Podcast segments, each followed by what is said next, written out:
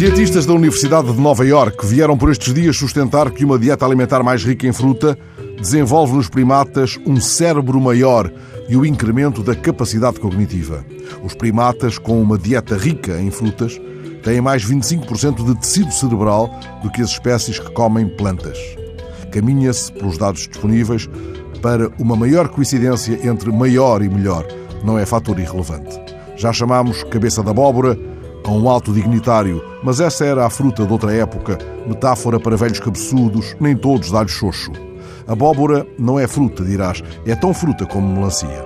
Ana Paula Tavares fez, creio que em Benguela, um poema sobre a abóbora menina, tão gentil, de distante, tão macia aos olhos. O poema alude também a segredos bem escondidos, tal como o segredo do abacateiro, cantado por Gilberto Gil em 75. O abacateiro, cujo recolhimento é o significado da palavra temporão. Ele fala para o abacateiro, ele canta. Enquanto o tempo não trouxer teu abacate, amanhã será tomate e a noite será mamão. Há aqui também um segredo, pelo menos o cantor diz numa parte, sabes ao que me estou referindo, e usa também a metáfora. Todo tamarindo tem o seu agosto azedo. Cede, entretanto, o cantor. Cedo, confirma ele, antes que o janeiro, doce manga, venha ser também.